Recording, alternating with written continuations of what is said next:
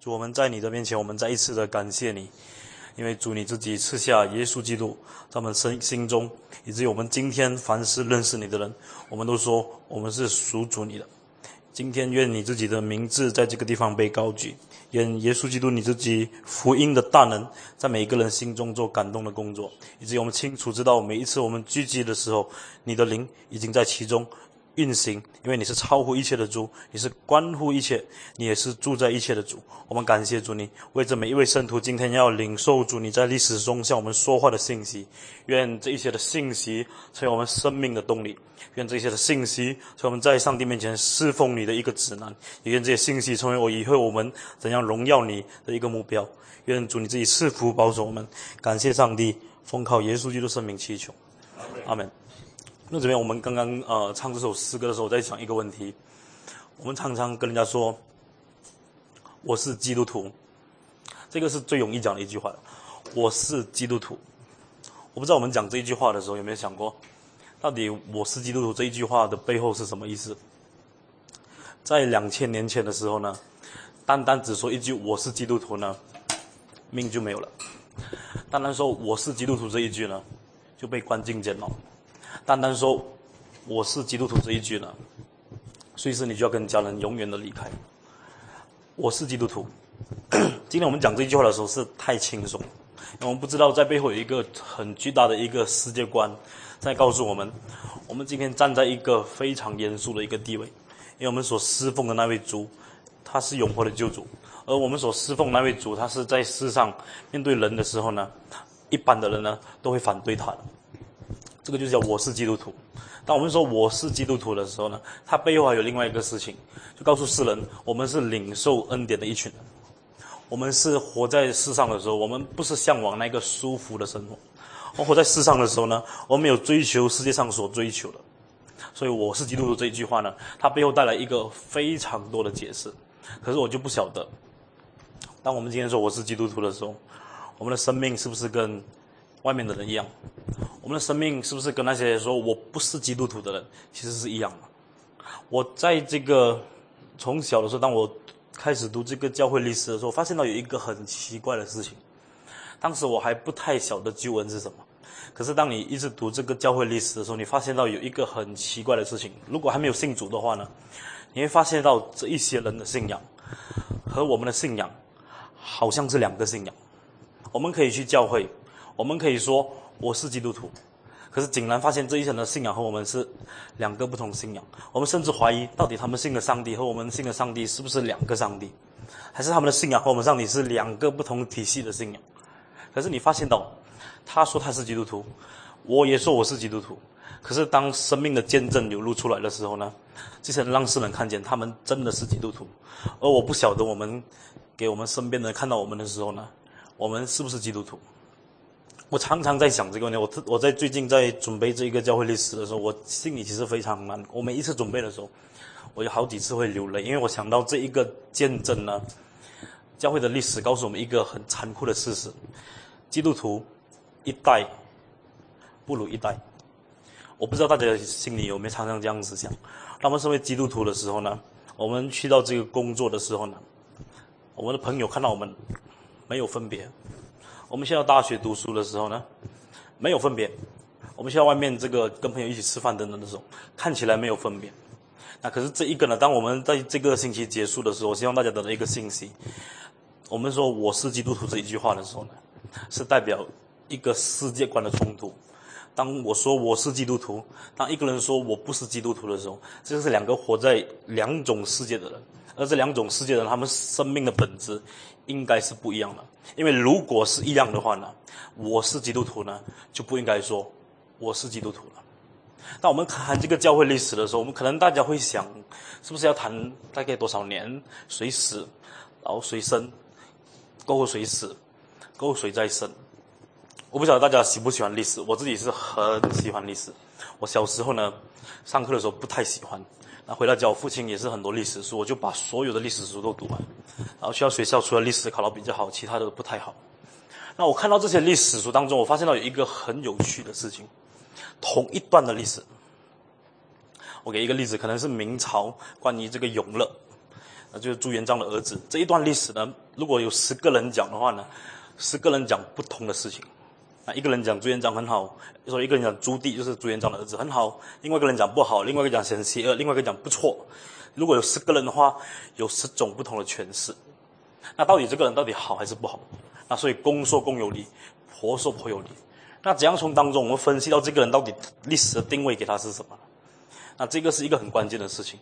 那我们看这个教会历史的时候呢，我们到底用什么的眼光和角度去分析？到底教会历史它的方向是哪里？到底教会历史它过去把我们今天教会带在什么情况？而我们从过去所发生的事情，我们今天处在今天的教会，我们怎么面对未来？So it's the relationship of yesterday, today, and tomorrow. 上帝在教会历史的这个信息当中，他要怎么告诉我们？从昨天发生的事情，我们怎样面对今天？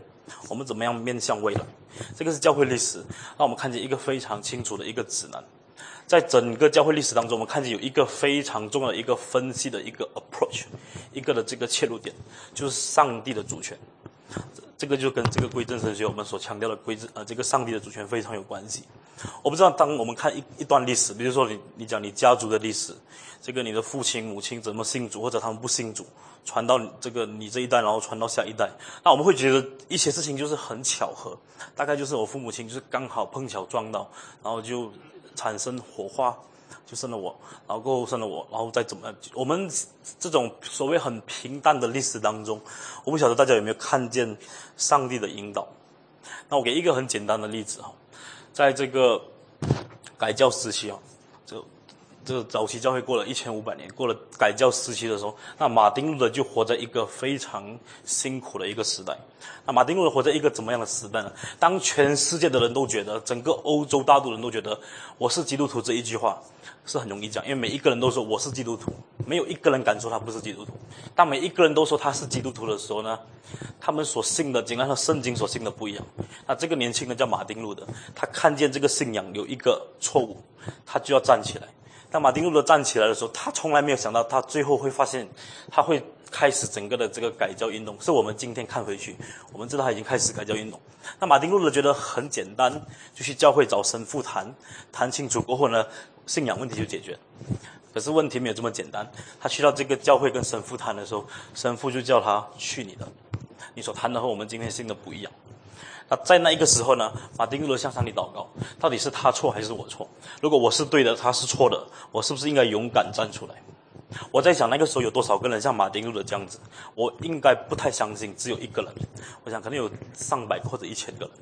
那可是只有一个人站出来，那马丁路德勇敢站出来，把九十五个杠铃钉在这个大教堂的时候呢，这在一五一七年十月三十一号的时候呢，宗教改革运动就正式踏入一个新的开始。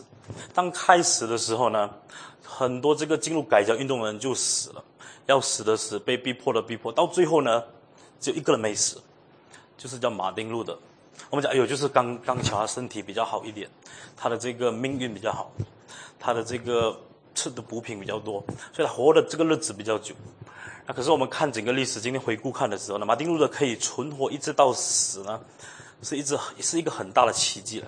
当时这个天主教看见每一个反对这个，凡是反对天主教的有参与这个 Reformation 或者改教运动的，就要被处死。所以他们有一个运动叫做 Anti-Reformation，反对改革运动。所以凡是反对这个。在这改革运动里面，反对天主教的都一定要死，所以后来要被杀的杀，被关的关，只有马丁路的一个人，他活到最后。那我跟大家解释一下，为什么他能够活到最后。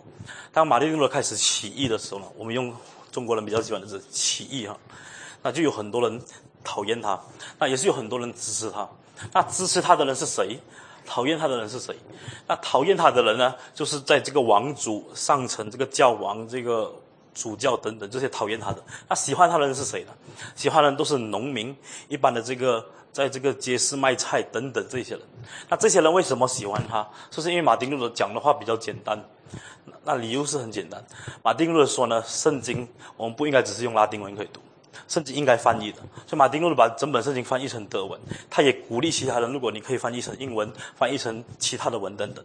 那对这些农民，对这些这个社会低下的人来说呢，我们终于可以读到圣经了。所以他们就支持马丁路德。但在同一个时候呢，既然这些农民非常支持马丁路德，上这个皇帝说，这个神圣罗马帝国说，马丁路德一定要死，我们一定要把他抓来，把他处死。那结果，我们用世界的历史来说，刚巧那个时候呢，回教的大军呢，从东、从西、从这个西边的维也纳，从东边的这个西班牙、葡萄牙进军欧洲大陆。如果我们研究这个回教历史的话呢，你发现整个的回教历史当中，只有那一个时候，回教有这个能力从这个东西杀入这个欧洲大陆。你一定会想，就是这么碰巧。那我告诉你，当回教的这个大军要进入欧洲大陆的时候呢，这个皇帝没有办法。完了，我们现在要招兵，当我们要招兵买马的时候，我们要谁来帮我们打仗？我们就需要这些低下社会低下的这个人士来为我们打仗。那如果我们现在把马丁路德干掉的话，这些人一定反对我们，不会为我们打仗。所以马丁路德的性命暂时我们先保着他，等打完战过后呢，我们再对付这个人。所以这个。苏莱曼的 Great，这个你们上网可以去查这个苏莱曼或者苏莱曼的 Magnificent，这回教历史里面话说最成功的将军，按照他的本领进入这个欧洲大大陆的这个地方。那到最后呢，这个欧洲的这个西班牙这个神圣罗马帝国，在这些历史的点就一直跟他们纠缠纠缠，纠缠的同时呢。上帝就使用马丁路德写了所有宗教改革里面最重要的书，无论是《Bondage of Free Will》这个对罗马书的所有的诠释，都写清楚了。当写完过后呢，战争刚好结束了。当战争结束的时候呢，神圣罗马帝国想，我们终于可以对付马丁路德，现在不需要这些兵士了。这些兵士回家养老过后呢，我们现在找马丁路德出来要对付他。结果发生什么事情？在战争结束的前一年。马丁路德就安详的去世了。我不知道你听到这些历史事件，你会觉得怎么样？我第一次知道的时候，我是非常惊叹。我不晓得这里有谁还没有信上帝的主权。如果还不信的话，应该快快悔改。上帝的主权在整个历史当中，他好好的计划。发生回教进入这个大陆，发生农民支持马丁路所有一切的细节呢，都把焦点放在一个地方，上帝就放在他的教会当中。上帝要他的教会回到他的正道当中，上帝要他的教会回到认识他的道路当中，上帝要保存马丁路的性命，所以宗教改革一开始的时候呢，马丁路德的命一定要保住，所以到最后呢，马丁路德留下来所有的巨作呢，一直留到今天。我们对罗马书的诠释，对因信诚意的看法，绝大部分从马丁路德来。那我讲这些，我要告诉大家什么事情呢？我们今天从这个历史的这个切入点呢，有一个很重要的这个关键：上帝的心意是在他教会。所以无论是文化的历史，无论是战争的历史，无论是音乐的历史，还有许多不同回教等等周边所有的历史呢，它都是围绕在基督教或者教会的历史当中。我们特别是看早期教会三百年发生了许多事情的时候，你发现到上帝竟然特别为他教会预备一条非常清楚的道路。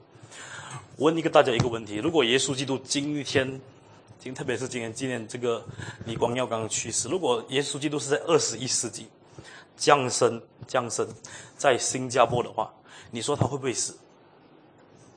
大家没有想过这个问题。我告诉你，如果耶稣基督降生在二十一世纪新加坡，他一定不会上十字架。第一，新加坡政府没有十字架这个刑法，所以他怎么上十字架？第二，新加坡高举自由、人权、法治，耶稣基督最多当他是一个疯子，怎么可以把他处死？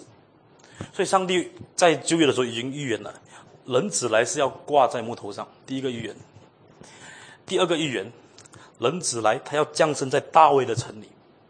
那大卫的城里是什么意思呢？包括约瑟和玛利亚，我相信他们不太清楚。那话说有一天，他们必须要回去这个伯利恒要注册。为什么要注册呢？有一个人叫奥古斯都，奥古斯都颁布这个谕令说，你一定要回去你自己所属的地方注册你的名字，我们就知道人全国统计人口就大概知道多少万。奥古斯都为什么会颁下这个谕令呢？在奥古斯都以前，有一个人叫做亚历山大。当亚历山大他。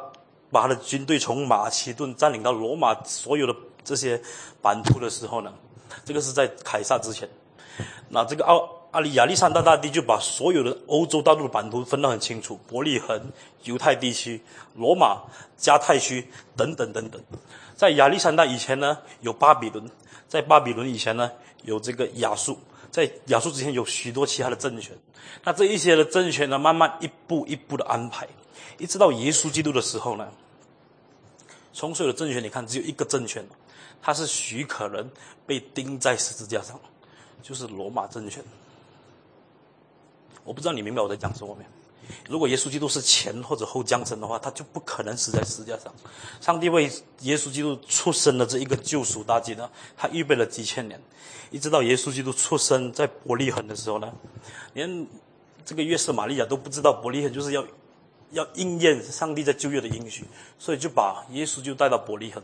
耶稣基督在伯利恒生的这个事情，就应验了上帝在旧约透过先知所发的预言。当耶稣基督死的时候呢，他在凯撒奥古斯都的时期，他死。那这这一个代表什么？这个事件呢代表什么意思呢？当凯撒奥古斯都执政的时候呢，就是耶稣基督出世的时候呢，之前，并不是有这个十字架的刑罚，或者说并不是有这么苛刻，犹太人可以借用罗马人的手杀死耶稣基督。因为你不要忘记，不是罗马人要耶稣基督死，是犹太人。犹太人要耶稣基督死，他们却不能杀死耶稣基督，他们只能借刀杀人，他们只能用敌人的手把耶稣基督干掉。那可是问题是，如果在这个事情发生五十年前，是不可能的，因为耶稣基督出生的二十七年以前，上帝透过他的主权，把罗马王朝从一个共和国的制度 （the republics） 进入一个独权的制度，就表示呢，本来是有许多人在会议当中可以发表意见。那可是，在耶稣基督出生二十七年前呢，整个罗马帝国的命运呢，交在一个人的手。他的名叫做奥古斯都，他原名叫 Octavian，Gaius Octavian。这个 Gaius Octavian 呢，他本来和另外一个人叫做 Mark Antony 打仗。那打仗的时候呢，呃，我可能再讲前一点点。那在这两个人打仗以前呢，有一个人叫做 Julius Caesar。这个 Julius Caesar 在这个罗马帝国的统治了一段时间。到最后的时候呢，他被两个人亲手杀掉了，一个叫 Marcus Brutus，另外一个是叫 Gaius，Gaius 后面的名我忘记了。Anyway，就这两个人把他杀掉。当这两个人把他杀掉的时候，有两个的将军把他的政权抢过来。这个 Mark Mark Antony 就是后来跟这个埃及艳后一起结婚的那一个 Cleopatra。这个 Mark Antony 还有这个 Gaius Octavian，他们两个就把这个政权抢过来，开始两个好好相处。到最后的时候呢，竟然有一个。背叛另外一个，所以后来这个 Gaius Octavian 就把这个政权抢过来，他把他名字改成 Augustus。等下我会写会讲这个 Augustus 执政过后呢，二十七年，就是耶稣基督诞生在伯利恒。当耶稣基督诞生在伯利恒的那一刻呢，圣经告诉我们说，奥古斯都这个下令定旨，全部人要回到各省各乡，把自己的名报名上车。这些听起来非常普通的这些历史事件呢，其实都围绕在。一条道路上，就是上帝为他的教会所准备的这个救赎这个大道。那如果你问我们这几天接下来要学习的事情是什么呢？我们其实还在开场白，不要担心。那我们这几天要学习的是一个很重要的事情：上帝如何透过历史当中他对他教会说的话，那他教会如实如何透过这个历史的事件，我们从昨天走到今天，我们要面对未来。我不知道我们有没有想过，我们教会要怎么面对未来？我常在想，我们教会现在在二十一世纪，我面对这个科学主义的崛起，我面对一个非常残酷的一个敌人，叫做后现代。后现代告诉我们，没有真理，不要说没有绝对真理，连真理都没有。更加不必说绝对的真理，连真理都不存在的一个时代，我们怎么高举耶稣基督的圣名？我们同时也看见这个极端主义开始踊踊跃的这个升起，回教主义、同性恋分子这些人慢慢的崛起。我们觉得我们身处在一个非常艰难的时代，我们可能甚至觉得我们身处在一个最困难的时代。我们常常发出这个呼叫：上帝，你竟然把我放在一个人类历史当中最残酷的时代。那我告诉你，如果我们好好研读、好好思想教会历史的时候，我只能说，这一个不是最坏的时代。有一本书叫做《这一个不是最坏的时代》。我们看教会历史的时候，我们也知道，这个不是最坏的时代。我们今天所面对的，前人已经面对过了。我们今天说不能向某某人传福音，前人他不但不能向某某人传福音，连政府已经很清楚告诉你，这个宗教存在的可能都不可以。所以种种的理由，过去发生的事情，告诉我们一个很重要的信息：耶稣基督他掌权，不是一时一刻；耶稣基督掌权，不是两时三刻；耶稣基督掌权，是直到永永远远。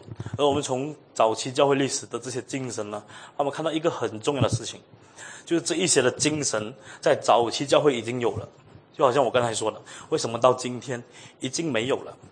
为什么那一些人说我是基督徒，说的这么严肃，说到这么充满挑战性？当我们今天说我是基督徒的时候呢，我们很轻松，我们说到不需要负责任，因为我们相信呢，我是基督徒这一句呢，会带给我一个很大的赏赐。我们相信我是基督徒这一句呢，会带给我在世上有很多的束缚。可是我是基督徒这一句，在两千年前带给他们宣称我是基督徒的人，就是死亡。带给他们的就是不平安，带给他们的就是永远在世上要和家人隔绝。这个叫做我是基督徒。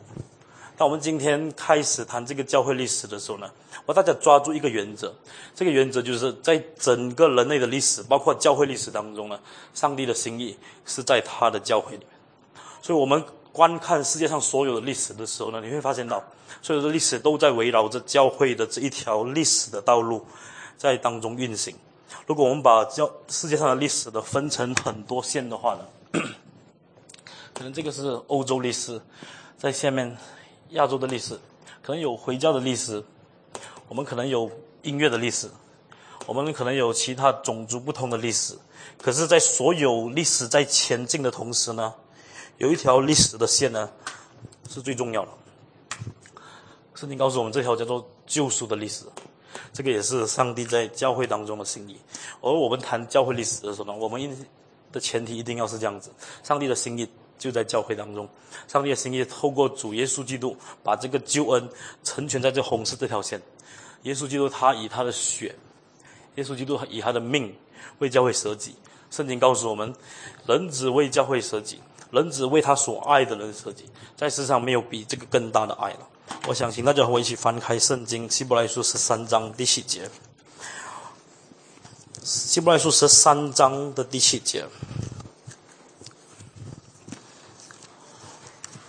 我们在继续讲下去之前，有一个心态要弄清楚，因为在接下来几天的时候呢，你会因一些的事情，会因一些的人物，你会感到非常的感动，甚至你很想崇拜他，啊。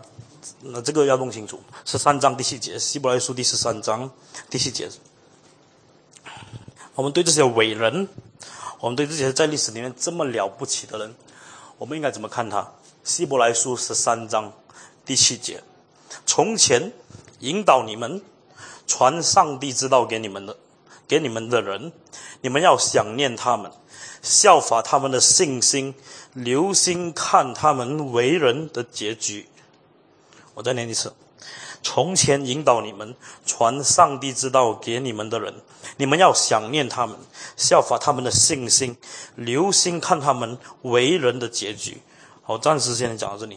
这个属灵伟人的事情，如果你看得多、听得多、想得多的话，你会发现到他好像不是一个人，他好像是一个活在另外一个世界以外的人，他好像是一个在另外一个星球来的人。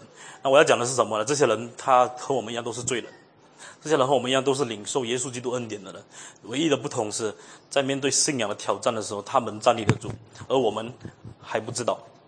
那这个关键在这里，圣经希伯来书的作者告诉我们：，当我们看见这些人伟大的成就或者伟大的功绩的时候呢，我们不是要敬拜他。我们也不是要很尊崇他，或者我们不是要这个去崇拜他，甚至告诉我们要效法他的信心。所以有一个心态呢，我们要纠正的，因为我们常常会跑去两个极端。第一个极端说，我们只读上帝的话就好了，干嘛理这些人？啊，圣圣经就是上帝的话，充满能力的。我也知道，啊，可是问题在这里，我们通常不走这个极端，我们就会跑到另外一个极端。另外极端告诉我们，这些人他们这么伟大，所以我们应该做一个。雕像。如果你很这个很尊敬王牧师的话呢，能在教会的门口做一个 王俊才的雕像。那第一代还好，第一代就看这雕像，嗯，原来王牧师是这样子。过了两百年过后呢，这个雕像就开始会有人开始放一点花在那里，放花还好，OK。那久了不久会放一点食物在那里。勉强也可以，勉强也可以。那在了不久过后，你就会看到三五成群的这个宗教的性男善女来开始的膜拜他了。那今天你去到欧洲大陆，很多就是这样子。那我想讲的是什么呢？在这两个极端当中，我们一条道路。圣经告诉我们要效法这些人的信心。所以，当我们以下谈到这一些事情、这些人的时候呢，我们只要查验上帝在人心中怎样工作，我们也要看见上帝他怎样透过历史这些人来彰显他的荣耀。所以，我们这个课程的题目叫“基督教精神在历史的彰显”。我会谈到很多关于精神的事情，就是这些人他们所活出的精神，远超过他们那一个事情。所以带来很多其他的副作用，因为基督教的精神在那个时候一直承传到今天。最重要的就是精神。我们再看另外一个经文，这个经文我们正式开始今天谈到耶稣基督升天过后，到底教会发生什么事情？使徒行传的第一章第八节。使徒行传的第一章第八节，或者或者我从第六节开始念起。使徒行传的第一章。第六到第八节，《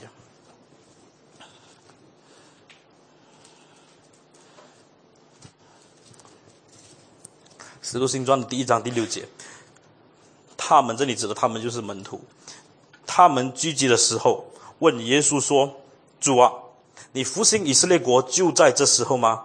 耶稣对他们说：“父凭着自己的权柄所定的时候日期，不是你们可以知道的。”但圣灵降临在你们身上，你们就必得着能力，并要在耶路撒冷、犹太全地和撒玛利亚，直到地极，做我的见证。那这一句话呢，是我们很熟悉的。那可能我们再读多一次，等下我们会发现到这一句话呢，和门徒所做的其实不大一样。门徒好像没有太遵照上帝的旨意。我们再读多一次，从第六节读到第八节啊，一、二、三。聚集的时候。问耶稣说：“主啊，你复兴以色列国就在这时候吗？”耶稣回答说：“不，自己的子不是你们可以知道。降临在你们的身上，你们就必得着能力，并要在耶路撒冷、犹太全地和撒玛利亚，直到地极，做我的见证。”当这一些的使徒们，他们领受这个我们今天讲的这个大使命的时候，就是你们要往这个耶路撒冷、犹太全地和撒玛利亚，直到地极，要做我的见证。那这个，照你想，如果你是使徒或者你是门徒，你听见耶稣这一句话过后，你会怎么样？啊，冲啊！啊，这期我们向着标杆直跑，冲啊！那可是门徒并没有这样子，门徒就一直在野路上。你说是不是等圣灵降临？没有错，是等圣灵降临。当圣灵降临过后呢，还是在野路上。那门徒他们似乎缺少一个动力，一直停留在耶路撒冷。他们不是不想遵从耶稣基督的旨意，但对门徒的心理来说呢，门徒有一个这样子的想法：我们现在只有十二个人，我们真正蒙耶稣基督选召，后来死一个，再被提上一个马提亚，只有十二个人。十二个人可以做什么事情？要开一个公司都不能。十二个人能够做什么事情？我们出去打鱼的时候，如果换班子换三班就累死了。我们十二个人到底能够做什么事情？所以门徒就在耶路撒冷，他们想有一个想法：如果我们现在大家相亲相爱，世世人看见我们见证，不是很好吗？我们教会开始人多的时候，人家看见我们很多，全部人在一起，我们是同心合一。那门徒的想法是这样子，我们就大家聚集在一起，在一个地方，我们中心释放上帝，不错嘛。以后这个第二、第三代可能再发展出去，很好。那可是上帝的心意是不是这样子？那门徒都一直觉得是这样子，甚至他们在一路上人的时候，发现到他们要照顾孤儿寡妇呢，不够人，所以他们在提拔七个人执事上来。所以这执事当中有一个叫做尸体反。我不晓得大家有没有看见到，在圣经的时候，教会真正分散出去的时候呢，是斯蒂凡殉道的时候才正式开始了。之前这些教会的领袖呢，全部都聚集在耶路撒冷，大家都似乎在等着一个时机，也不知道等什么。可是他们有一种心理，就是我们大家一起合一会比较好。我们人的心意呢，在上帝面前常常就是这样子，主啊主啊，你看我们人现在这么稀少，可是我们能够靠着团结，我们能够成全你的施工。所以这个叫做地方性的思维。那上帝给教会的这个使命是往地级去传福音。当这个斯蒂凡在《使徒行传》第七、第八章开始出来讲道的时候呢，当他一讲道的时候呢，他正中了这个法利赛人或者这个工会的撒都盖人的一个非常大的一个要害。在以斯蒂凡讲到以前呢，当门徒在耶路撒冷开始建教会的时候呢，在这个工会，我们今天谈的工会就是 Sanhedrin，Sanhedrin，Sanhedrin。我们我们讲的这个犹太人的工会就是最高层的领袖。那这个工会里面呢有两种人，一种叫撒都该人，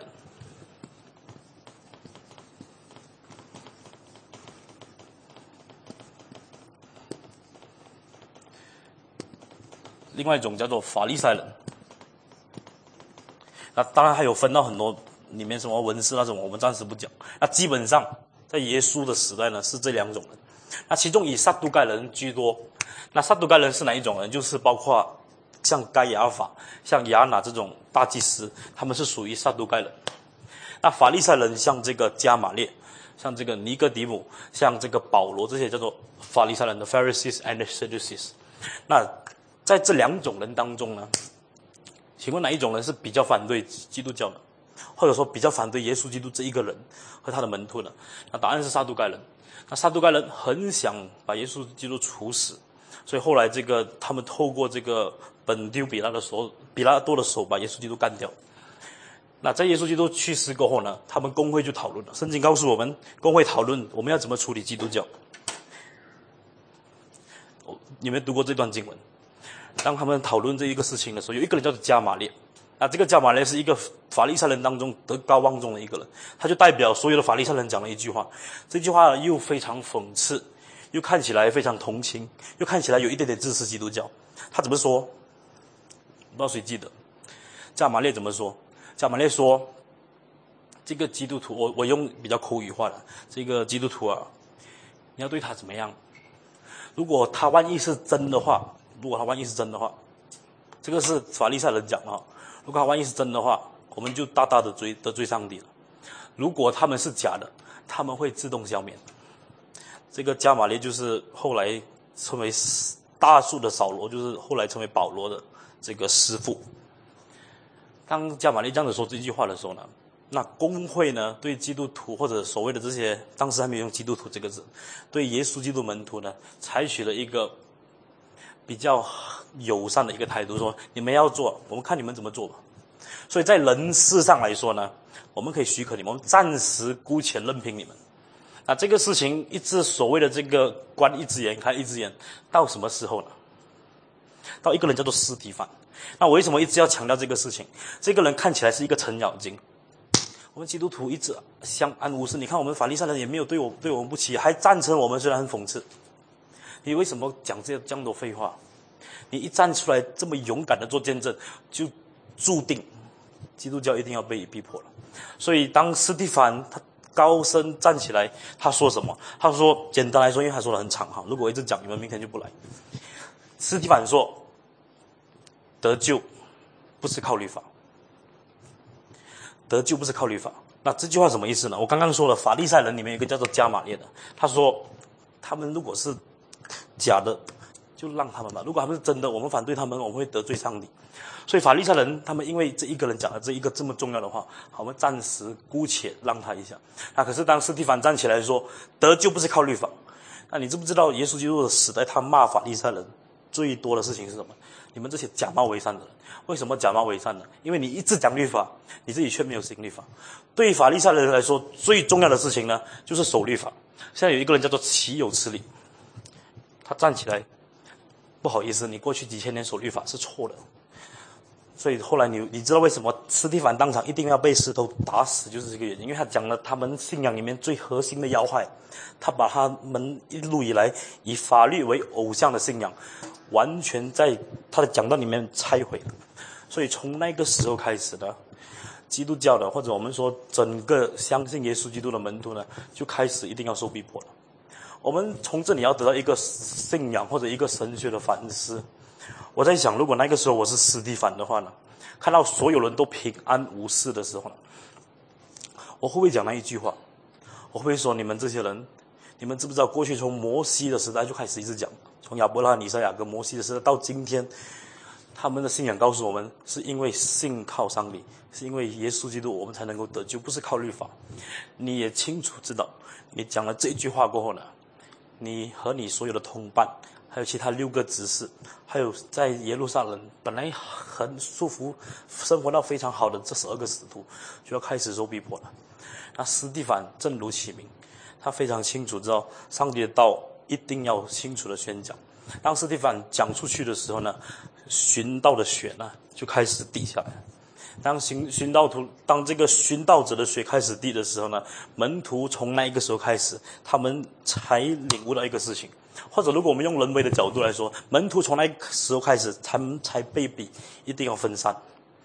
耶稣基督本来说，你们要往地极去做我的见证，门徒以为耶路撒冷开始，我们耶路撒冷做的好好，后才发展出去。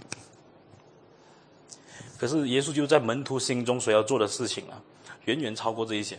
我们长话短说，后来所有的使徒当中，死在耶路撒冷的，一个都没有，因为他们都分散出去了。然后后来当然有人被抓回来判死刑，可是真正因为在耶路撒冷侍奉而死在耶路撒冷的使徒们。一个都没有。我想想到这个的时候，我是非常感动。我不知道你们明白这些话的意思没。当门徒想全部人应该聚集在耶路撒冷的时候，上帝透过斯蒂凡这一个人所流的血，告诉门徒说：“你们现在没有办法，你们一定要分散。为什么呢？因为逼迫开始来了。法利赛人会对你们欺负，这个犹太人，这个撒都该人会向罗马政权说：你们这些是异端、不信凯撒的人。”你们要被驱逐出境，所以门徒在没有办法情况下，他们开始思考到，到底什么是意向，到底什么是使命，到底什么是呼召。所以后来一个一个的门徒在不同的地方，去到这个无论是去到印度了，去到这个非洲，还有去到这个欧洲大陆其他的地方，到最后他们就客死他乡。那我要讲的是什么呢？在这里我们看到一个很清楚的一个呃这个指导，当上帝对他的门徒。颁布一个使命的时候呢，这个使命呢是按照上帝的话来成全的。这个使命不是按照人的心意，我们人的心意就很简单，我们要合一。那合一什么？全部人在一个地方好好侍奉上帝叫合一。啊，可是上帝的这个意念呢，不是人的意念。当上帝说要出去到地极做我见证的时候呢，使徒们他们清楚知道，如果他们继续来耶路撒冷，他们一定死，因为逼迫来到了。所以他们在这样子的情况下，他们分散出去。他们分散出去的过程呢，他们清楚知道上帝要引透过这样子的逼迫呢，引导他们分散到不同地方来侍奉上帝。那我在这里，我再停一下，我大家来思考一个问题。我不晓得我们常常在教会侍奉的时候呢，我们抱着怎么样的心态？我们是不是会觉得，哎呀，你不知道，王牧师常叫我们去什么关单？什么西部什么古今传福音？王牧师，你不知道我那条街还有很多人没有信主。应该等我这条街所有的人信主过后呢，我才去隔壁那一条街。再等我隔壁那条街所有的人信主过后呢，我再去隔壁那条街。那请问耶稣来的时候，你去了几条街？明白我这个问题的意思没？如果门徒是这样子的话呢，我很难想象过了两千年。基督教是不是停留在耶路撒冷的城墙里面的一公分？因为全部人说这一条街还没有信主，就去下一条街。那这个是我们华人很非常非常固有的一个典型的思维。我们相信啊，就是我现在这里还没有信主，为什么王牧师要去到这么远？为什么还要去到哪里哪里传福音？教会都还没有，这个人还不够多，传福音吉隆坡还有很多人没有信主。那如果这样子的话呢？如果我们是这样子想的话呢？我们就。和早期教会的使徒是一样。我们现在回想历史，你看这些东西是非常有趣的。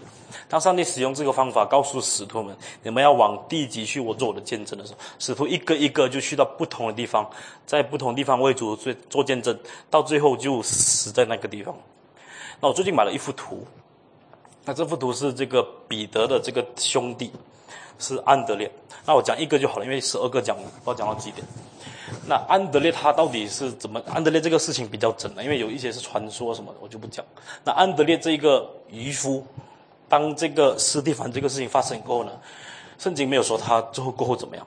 那历史告诉我们呢，这个安德烈他跑到去希腊，跟希腊人传福音。他从希腊的地方再跑跑跑跑跑去葡萄牙，再跑去西班牙传福音。他就跟这些人传福音，到最后他死的时候呢，他是死在这个希腊的这个土地，被这个用 X 的方式钉死死架。那这个传说彼得是倒挂，那安德烈真正的他是被 X 钉死在十字架上。那这一些门徒呢，他们凭什么？他们去到这么远的地方传福音？他们当时没有车，当时也没有飞机，当然，他们凭着上帝在。圣经中或者对他们升天以前对他们赐的这个大使命，你们要从耶路撒冷、犹太地区到撒玛利亚，一直到地基做我的见证。那我先暂时停在这里。我要大家想一个问题啊：我们今天常常说我们是耶稣基督的见证人，这句话也太容易讲了。我们是耶稣基督的见证人。那我们说我是耶稣基督的见证人的时候，这句话它背后带来的意思是什么？他这句话带背后带来的意思，不是叫我们固守之风，在一个地方，看我现在很好，人家看到我，就可以将荣耀归给父。我们以为是这样子，我们常常曲解圣经，圣经不是这样子说吗？世人看见我的好行为，就会将荣耀归给我在天上的父。那我们的想法就是，我们就做好自己的本分。我们所谓的本分，就是在在自己的地方，每天好好去上班，有教会有传福音。我现在要做见证。我的见证就在我的工作。那我们对见证的概念呢？我们常常就是觉得，我们应该好好按部就班。如果使徒是这样的话呢，我很担心今天福音还没有到马来西亚，我们今天可能不会坐在这里。那我要讲的是什么呢？当时就说他们做见证的时候，这个所谓的做见证呢，是一个主动的出去做见证。我们今天先不要说传福音，看起来很难的事情，先说祷告好不好？我们常常在说要传福音的时候呢，我们有没有主动的为这个要传福音祷告？还是你说，哎呀，王牧师讲要传福音，不好意思，下个礼拜复活节没有带人来，就很难看。我们随便讲，我看可那个人很像复活节没事情做，看可不可以约他来。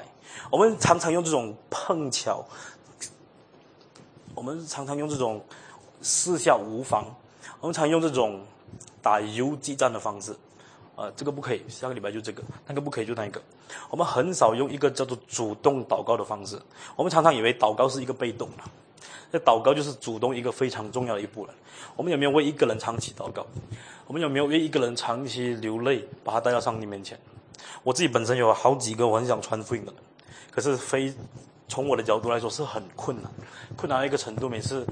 跟他们有很多的冲突、吵架等等，那我常常在上帝面前我说：“上帝能不能给他们机会领受福音？”那我想，我们从祷告开始好不好，弟兄姊妹？我们当我们说要为耶稣基督做见证的时候呢，这个见证本身是包括我们常常在我们生活，我们有没有主动去关心一个人？我们有没有好好的在人的心中设下一个好的榜样？对这些门徒来说呢，他们抓住这个做见证的这个原则，他们往普天下做见证的时候，他们是勇敢传讲上帝的道。而这个教会被建立起来的时候，我们看见早期教会呢有一个很特别的事情。我们今天会讲教会成长。如果我们今天的这个题目是教会要成长，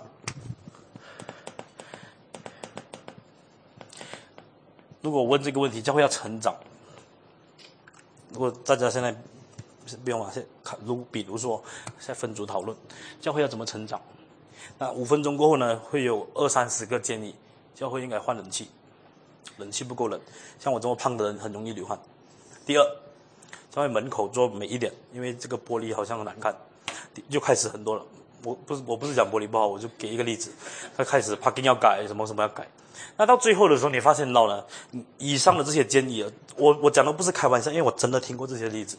教会要怎么？牧师讲到短一点，牧师讲到快一点，就很多一大堆这种，我我都听过了。我告诉你，那可是我要讲的是什么？早期教会使徒开始传福音的时候，教会为什么成长？弟兄姊妹，原因只有两个，原因真的只有两个。第一，耶稣基督的信仰呢，是一个带来革命的一个信仰。我要讲了一次，教会能够成长，在早期教会的时候，第一个原因，耶稣基督的这个信仰是一个革命的一个信仰。话说，在罗马帝国，他们有一个这样子的系统：当你投票的时候呢，只有十八岁以上可以投票；第二，只有十八岁以上男子可以投票；第三，在十八岁以上男子当中，只有贵族可以投票。最后，你知道只有多多少个人投票吗？只有大概十五八千人可以投票。那你这个所谓的民主是什么？那话说，在这个犹太的当中，在这个会堂当中，他们要做决定的时候，有分内堂，有分外堂。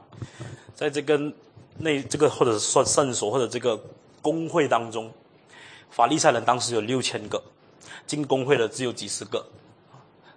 其实整个神黑院最高峰的时候，如果没记错是七十一个人，这个撒都该人占了一部分，法利赛人很少部分。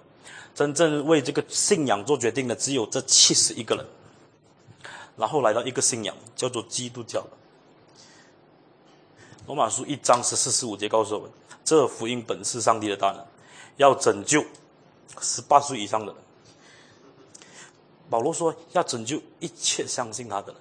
你明不明白这个信仰的这个革命性在哪里？这信仰告诉我们，这福音本是上帝的大能，要拯救每一个星期奉献五千块的人，要拯救每一天去观音庙拜他的人。圣经告诉我们，这福音本是上帝的大能，要拯救一切相信他的。我这句话今天我们听到，我不知道有没有震撼。我讲这句话的时候，我是很震撼。哎，对这些基督徒来说，他们清楚知道，之前有所谓大臣和奴隶的这个制度，在耶稣基督里面和好了。之前有所谓奴隶和这个自主的人，在耶稣基督里面解决了。之前有所谓王帝、贵族、宰相。百姓、普通人、专业分子、这个专业人士、哲学家、农民，到最后奴隶，这些制度结束了。如果你是一个在社会低下阶层的人，你听到这一句话，我不知道你对你的这个震撼是多少。所以当时很多人因为福音带来这样子的能力的缘故，他们就信主了。这个是第一个原因。第二个原因。人为什么会听到前面第一个原因呢？因为使徒，因为早期教会的门徒，他们对这个福音的热忱是多么多么多么的热切。他们清楚知道这一句话：，既然说福音本是上帝的大能，人家只听过后，人家听见，他们就会因为听到而信道。因为这福音本是上帝的大能，这一句话的 dynamica，在这个希腊文说上帝的爆炸力。如果一个人他听见福音，他生命怎么会不改变？所以使徒他们抓住一点。那我讲到这里这么激动的时候，我要大家思考一个问题：我们今天为什么不传福音？因为就是我们相信这福音不是上帝的大能，不能拯救一切相信他的。简单来说就是这样子。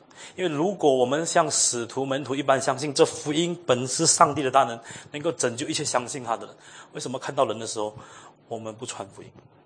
对使徒来说，亲爱弟兄姊妹，他们既然知道这福音本是上帝的大能，要拯救一切相信他的人。第二个原因就是他们热切。为耶稣基督做见证，所以这两个原因使到教会成长。教会不是因为有好听的音乐成长，教会不是因为有很好很美丽的装饰而成长，教会更加不是用所谓的成长学里面许多热热闹闹的方法而成长。教会成长的原因，就是因为福音本是上帝的大能，要拯救一切相信他。这一个精神呢，在早期教会的时候非常清楚。早期教会连一个好好聚会的地方都没有。当他们聚聚会的时候呢，他们是在我们叫做地穴的这个墓地里面的 tomcats，在这些的 the catacombs，在这些的这个地下的这个墓穴里面，他们好好找一些有钱人，可能已经信主了，他们建了一个地下室。地下室从外装来外表来看呢，是一个墓地，就是葬这些人的。可是实质来看，这些是基督徒他们聚会的地方。对他们来说，他们知道教会成长不是建筑物。教会成长不是你用什么很好的这个直销的方式，一个人带三个人，三个人带九个人。教会成长的方式是宣讲福音，福音本是上帝的大能，要拯救一切相信他的。当保罗这样子说的时候，信徒就这样子相信，他们就这样子去传福音。那问题是呢，他们传福音的内容在哪里？那如果我们好好看《使徒行传》的时候，我们现在还在停留在《使徒行传》了，因为如果一下讲到很后面，过后几天不知道讲什么。当这些使徒们他们去传福音的时候，他们的信息也是挺，也是在这两点。在如果从使徒信经，我们使徒行传，我们看见呢，当门徒传福音的时候呢，他们把这个福音的焦点放在两个：第一，耶稣是主；耶稣是主。第二，天国近了。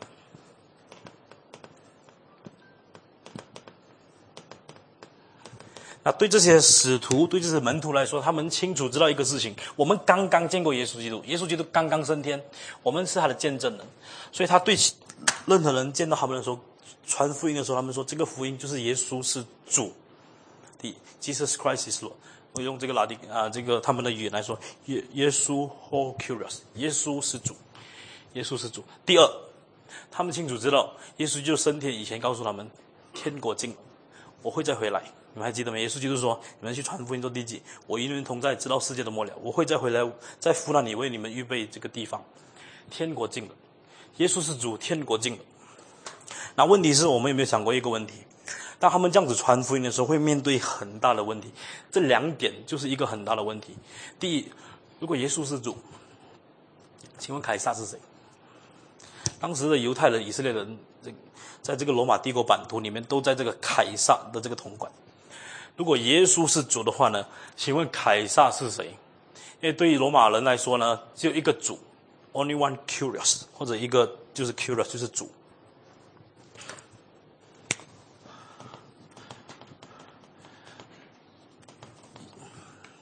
这个是用英文写的，那我这个原文我不太会写，不好意思。如果耶稣基督是 curious 的话，请问凯撒是不是 curious？对罗马人来说，只有一个 curious。就是凯撒。第二个问题来了：如果耶稣基督的天国对你们来说这么重要，请问罗马帝国在哪里？这种叫做吃力不讨好的福音，他其实可以谈别的事情。你知道耶稣基督是很吃香的，耶稣基督来使你这个有福气的，耶稣基督来可以使你发财。你知道耶稣基督来使你道德生活可以再提升。我在讲这些话就是今天的福音。那个时候的人，他们清楚知道这个福音的本质在这两个事情：耶稣是主，天国近了。那使徒不是笨的人，我告诉你，保罗这些人他知道，如果他讲耶稣是主的时候呢，正中罗马帝国的要害。当他说天国近了，一直强调天国、天国、天国的时候，罗马政权一定会很生气的。你一直讲天国，请问罗马帝国在哪里？那可是这些对这些门徒来说，对这些使徒传福音的人来说呢？这一个是必须的，因为他们清楚知道，耶稣基督真的要来了。耶稣基督应许他要来，他一定会来，而且他真的要来了。那我们今天，我不知道我们有多少个人相信天国来，我希望我们是相信。那我一般的态度是这样子的，应该没有这么快来。很多人还没有信主，你不知道没？肯定肯定这十年应该不会来。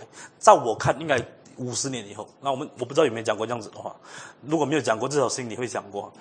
不可能这么快来的，哪里有这么快？你看现在，iPhone 还出到六而已，可能出到十才来。那我要讲的是什么？对这些传福音的这些基督徒来说，他们知道天国近了，真的是要了。他们很清楚知道耶稣真的快来了，所以他们很迫切的告诉这个人：你要信耶稣，耶稣是主，天国近了，你要悔改。这两个信息是在此路行传非常清楚，我们看见。那问题是这样子：当你这样子传的时候呢，听到的人有很多种。有其中两种，叫一种是叫犹太人，就是讨厌耶稣的人；有另外一种叫做罗马人，就是罗马帝国里面我们所谓的外邦人。那在这些人听在耳里的时候，他们很不是滋味，他们想岂有此理！你们整天一直讲这种煽动人心的一种说法。那这个用这种煽动这个法令啊，马来西亚政府不是第一个。我们读历史的时候就知道，罗马帝国已经用煽动法令。你们胆敢讲？因为这个苏格拉底、柏拉图就是受这种法令迫害的。你们胆敢讲耶稣基督是主？我们可以用煽动法令，把什么十三点 A 来控告你。啊，你看我我要讲的是什么？我们今天会不会在这个国家，如果有这种煽动法令，你？该说一些话的时候呢，或者我该说一些话的时候，我们不说，因为怕煽动法令。那我告诉你，这些基督徒他们有千千万万个理由，他们怕煽动法令，因为我们的煽动法令抓进去三天过后放出来，就会变成英雄。当时候的煽动法令抓进去呢，三天过后呢，就判死刑。那我不知道大家明白我在讲什么没有？当这个真理需要被宣讲的时候，宣讲真理的人在哪里？我常常很怕，如果我们常常在台上大喊大叫的时候，有一天真的需要宣讲真理的时候，宣讲真理的人不在了，可是那时我们看见真理需要被宣讲的时代，很多人站出来成为宣讲真理者。那我要给大家思想一个一个情况：如果那一个时候，如果那一个时候，保罗或者使徒们，他们因他们很清楚知道，如果讲天国经了，讲耶稣是主要判死刑的话，他们有这个很好的理由，我们要保住性命。你不知道我姓保，名叫罗，很珍贵，只有一个。门徒只有十二个，如果我死了怎么办？你看他们这些理由是富丽堂皇。如果他们用这些理由，我相信啊，一直到今天，我相信啊，教会历史没有人敢怪他，一定没有人敢怪他，因为怪他的人，除非比他更勇敢。那可是保罗他没有选择这条道路，彼得他没有选择这条道路。我要讲的是什么呢？当这个真理要在及时被宣讲的时候，宣讲真理的人在哪里？如果那一个时候，如果弟兄姊妹，保罗讲的福音是今天灵恩派讲的福音，我实在很担心。如果两千年前的福音是这样子，信耶稣可以发达，信耶稣，你知道凯撒旁边有一个左将军没有？明天就是你的了。信耶稣，你知道这个罗马这个廷宫里面有很多这个富这个财宝这个地位，明天就是你的。如果早期教会的福音是这样子的话，我难想象教会怎么持守两千年。早期教会传的这个福音是这么纯真的，耶稣是主，我们是他的见证人。天国近了，你要领受他，你要悔改，你才可以被迎接进天国。当这些福音被传讲出去的时候呢，我们看见一个很特别的一个事情，罗马帝国就开始要打压这些人。开始是在一些非常普通的一个，说哎，我们把他关进监牢就没有事了。如果一个人关进监牢，杀一敬百。如果我们可以把这个人致死，或者把他关进监牢，其他人一定会收身结果没有想到呢，基督徒的这个精神呢，原来竟然是越逼迫越强壮。基督徒在当时的见证，竟然是被压迫到最惨的时候呢。整个教会历史，我们看见最忠心持守、最忠心执行福音的使命，竟然是在前面三百年受这个福音受逼迫的时候，最忠心执行这个福音使命的时代。那我我这句话什么意思呢？教会在最忠心的时候是什么？如果我们看，我们常常会想。最好这个回教法不要来，最好这个我们基督徒有一天可以跟马来川福音合法签署这个国会三分二举手通过，最好这个最好哪一个？可是我们知不知道教会在最艰难的时代，教会的性质啊？和主耶稣基督的性质一样，在最被逼迫、在最艰难的时代，显出上帝的荣耀。主耶稣基督在死的时候呢，三天后从死里复活，彰显上帝的荣耀。上帝的教会有一个非常重要的一个特性，在艰难来到最深刻的时候，竟然是他们见证上帝最丰盛的时候。那我想和大家分享一个事情：我们常常做基督徒的时候，我们会有一个这样子的想法，最好我们日子比较顺利一点。或者钱比较多一点，虽然不敢讲出来，不过头脑通常都是这样讲，然后生活比较平安一点，比较舒适一点，才能够奉献嘛？你不知道，牧师平时为什么不能奉献？就是因为钱赚不够啊，赚赚够了就能够奉献。我们生活不能不这个很多问题，所以不能侍奉。当这个问题解决的时候，我就能够侍奉了。那亲爱的弟兄姊妹，我要讲的是什么呢？单单以上的这几个说法呢，和教会历史我们看见的事实是不符合的。因为教会历史让我们看见，这些人在被逼迫到最困难的时候呢，他们彰显上帝荣耀是到最丰盛的时候。当这个凯撒前面的五个凯撒，在这个耶稣基督，我刚才说了，这个公元二十七年前，二十七 B.C.，就是主前二十七年前，当这个奥古斯都他开始登上凯撒的这个位置的时候，之前没有所谓的凯撒。虽然这个 Julius Caesar 叫自己凯撒，可是之前不是一个叫做帝叫做帝王制度。从公元二十七年开始，罗马帝国进入一个 Emperor，就是有一个集权者。这个集权者的意思是什么呢？君王，或者一个叫集权者，就表示说一切的权利呢是在一个人身上，有一点点像马来西亚现在。我们就不讲是谁。啊，当这个奥古斯都凯撒呢，他把这个王旗、军权、法权和政权放在他一个人身上的时候，罗马帝国正式进入一个叫做 Pax Romana，Pax Romana。那这个 Pax Romana 呢，翻译成华语叫做罗马帝，就是和平罗马帝国。那这个和平罗马帝国要怎么解释呢？啊，这个需要花一点点时间，可能讲完这个今天就差不多。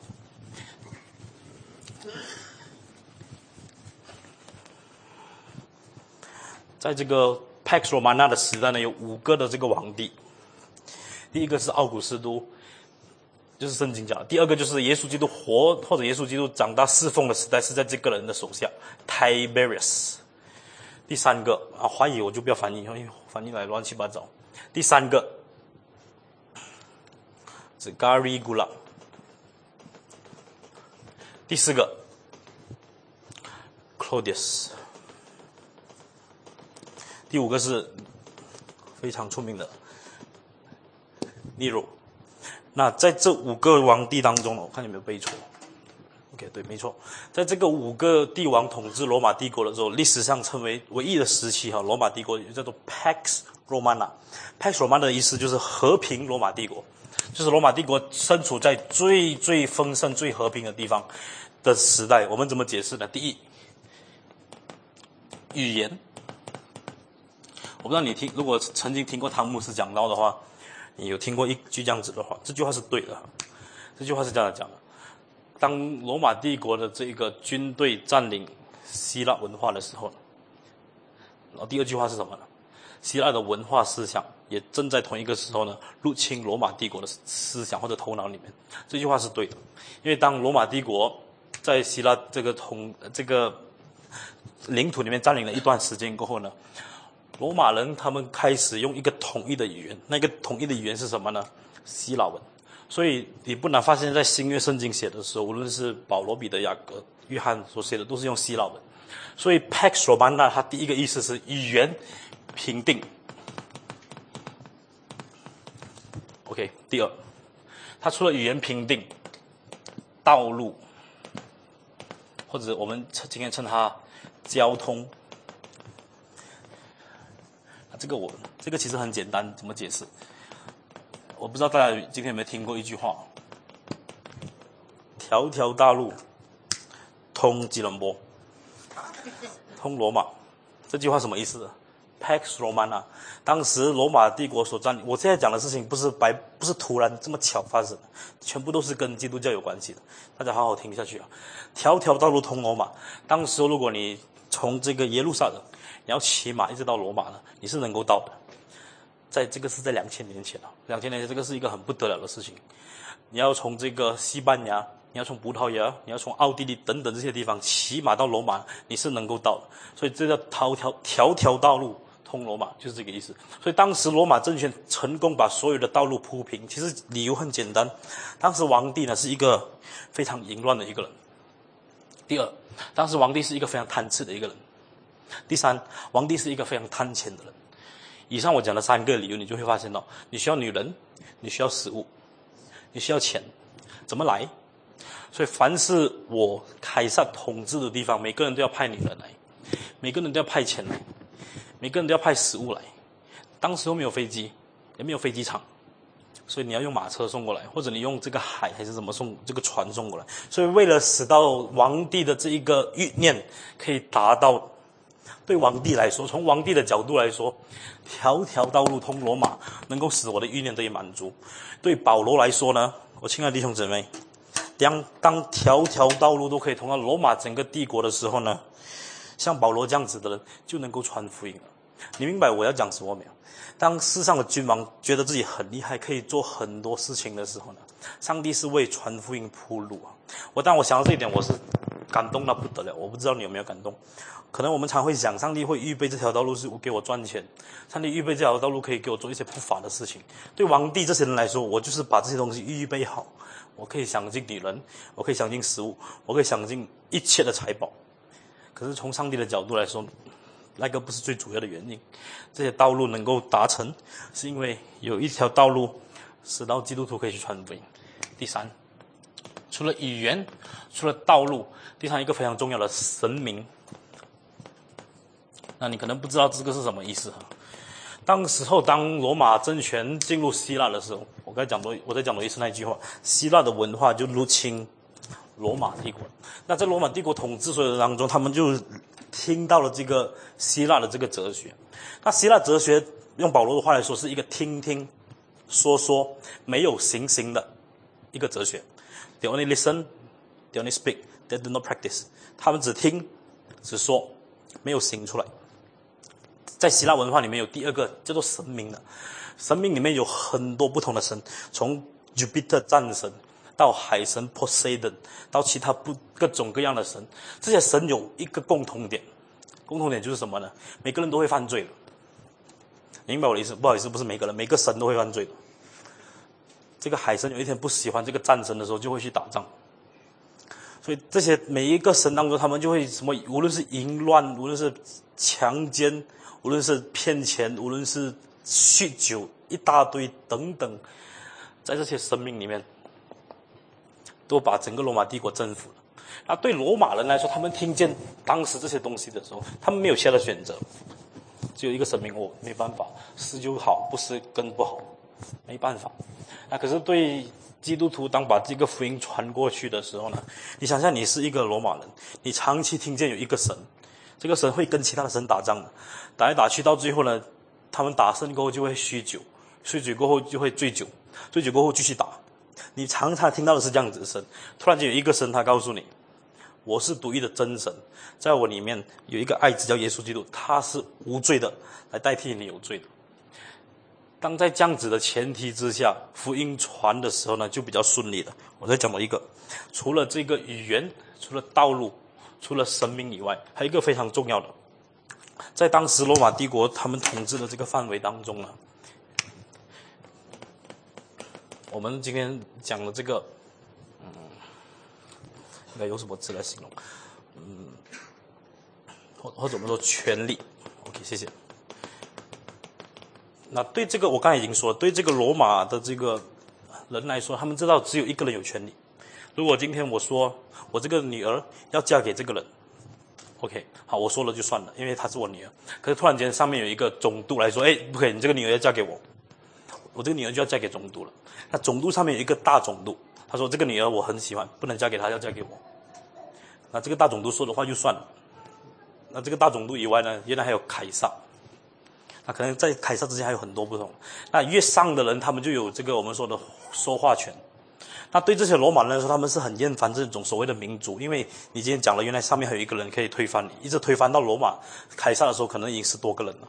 那对他们来说，这个是一个很不公义的事情。可是他们同时看见有另外一群的人，他们在一个非常和平的情况下，他们能够生存。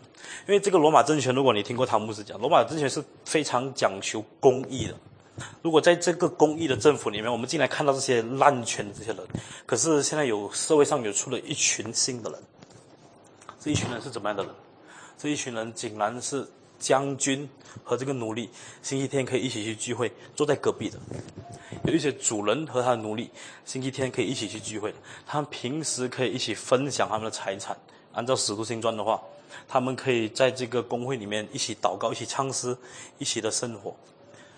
那对这个我们所谓的和平罗马帝国来说，这一些的这个和平，那这个权力的和平，意思在这一段期间的时候呢，战争是罗马帝国整个历史里面最少的。语言评定，还有这个另外一个是经济哈，我就不写了。语言这个道路还是写比较好。神明、权力还有这个经济。整个罗马帝国的历史里面，经济最丰盛的时候呢，就是在这个 Pax Romana 五个君王统治的时代。所以在这一种最舒服、对罗马帝国来说最强盛的时代呢，有一个人叫耶稣基督，他降生了。那我要讲的是什么呢？耶稣基督为什么选择在这个时代降生？有一个很吊诡，或者说有一个很奇怪的一个现象。但我们说是罗马帝国最和平的时代，竟然是基督徒或者说基督教最不和平的时代。在整个基督教历史最不和平的时代，就是这五个君王统治的时代。那上帝到底为基督徒预备了一个怎么样的环境，基督教才可以成长？那我再说了一次，对我们来说呢，一个教会或者基督徒，我们要成长，舒服、太平、平安，没有逼迫，有钱、顺利，就能够成长。对这些基督徒来说呢，他们教会在这个历史当中成长最快的时候，竟然是对基督徒最不公平的时代。那可是上帝的手在背后为他们预备了语言可以评定，所以当你说希腊文的时候呢，在罗马帝国全部人都会听懂。当你要传福音的时候，你有这个道路，上帝已经为你好预备好，可以去传福音。那可是对我们今天来说，我不知道我们今天想要这样子的时候呢，我们今天的政治或者文化的环境，对我们传福音有什么帮助？我要讲的是什么呢？我们基督徒常常会看见很多的困难，我们受逼迫了。罗马帝国不喜欢我们，犹太人、法利赛人、撒都该人不喜欢我们，我们传福音面对逼迫。那可是，在背后你看到上帝的手在拖着基督徒传福音的时候呢？无论是政治、文化、经济环境，都许可他们非常有效的传福音。那我要讲的是什么呢？如果我们今天要做一个信仰的一个反省，我们今天身处在马来西亚，今天这样子的政治环境，今天这样子的文化背景。今天这样子的这个人文的因素，对我们传福音或者对我们身为一个基督徒有怎么样的影响？我们平时都没有想过这个问题。那我要讲的是什么呢？上帝其实已经好好的为我们预备一个特别的一个情况，直到基督徒无论在这里或者在全世界任何地方，我们都有能力为主做见证。我最近有一个人告诉我，那我我不方便讲的太细节。那这一个人他从事一些比较特别的一些宣教的侍奉。那他告诉我一个事情，你知不知道他不是马来西亚人？那他告诉我，你不知道马来西亚人有一个很好的一个地方，马来西亚人是身处在全世界以为是在这个回教国，我们有一点像回教国。那对这个中东国家来说，如果有马来西亚的宣教士过去，他们不会阻止，对他们来说，马来西亚人就是回教徒。所以，当马来西亚人过去这个中东还是什么传福音的时候呢，有一个很好的一个便利，人家不会对我们引起很大的怀疑。我那个时候听到这一句话的时候，我我我没有觉得这样，这个人应该是乱讲话。那可是我一面思想一面思想的时候呢，我发现到如果真的是这样子，那我先不说是不是这样子，我想如果是这样子呢，这个跟保罗的情况是非常一样。那保罗当时候呢，他凭什么可以成为外邦人的使徒？彼得为什么不能？保罗他是罗马帝国的这个 passport，我们今天的话，当时来说他是罗马帝国的子民。当他去到不同的地方的时候，他是以罗马帝国的这个子民的身份来传福音，所以他比起其他的使徒有更多的便利。那我要讲的是什么呢？我们今天在这个政治环境里面呢，我们在这一个国家的背景，上帝怎么样使到我们可以在这个国家传福音？那对使徒来说，他们可以有很多的理由。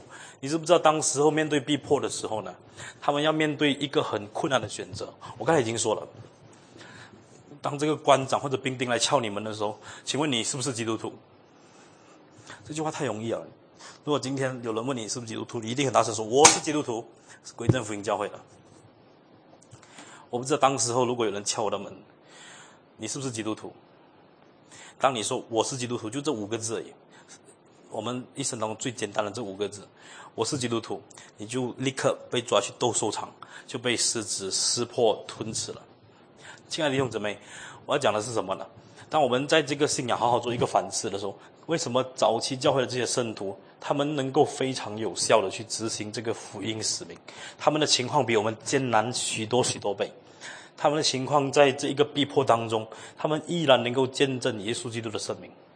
当耶稣基督的使命赐给他们的时候呢，耶稣基督的使命同时也给我们。啊不同地方在哪里？不同地方，我们今天有很多客，我们相信我们有很多不同的理由来包装这个使命。当我们说要去传福音的时候，我们说好，我们谈预算。我不知道保罗有没有跟上帝拿钱，如果有的话，上帝一定给他几巴掌。我们今天说要传福音的时候，好。当马来西亚政府说我们可以跟这些回教徒传福音，我们就传福音。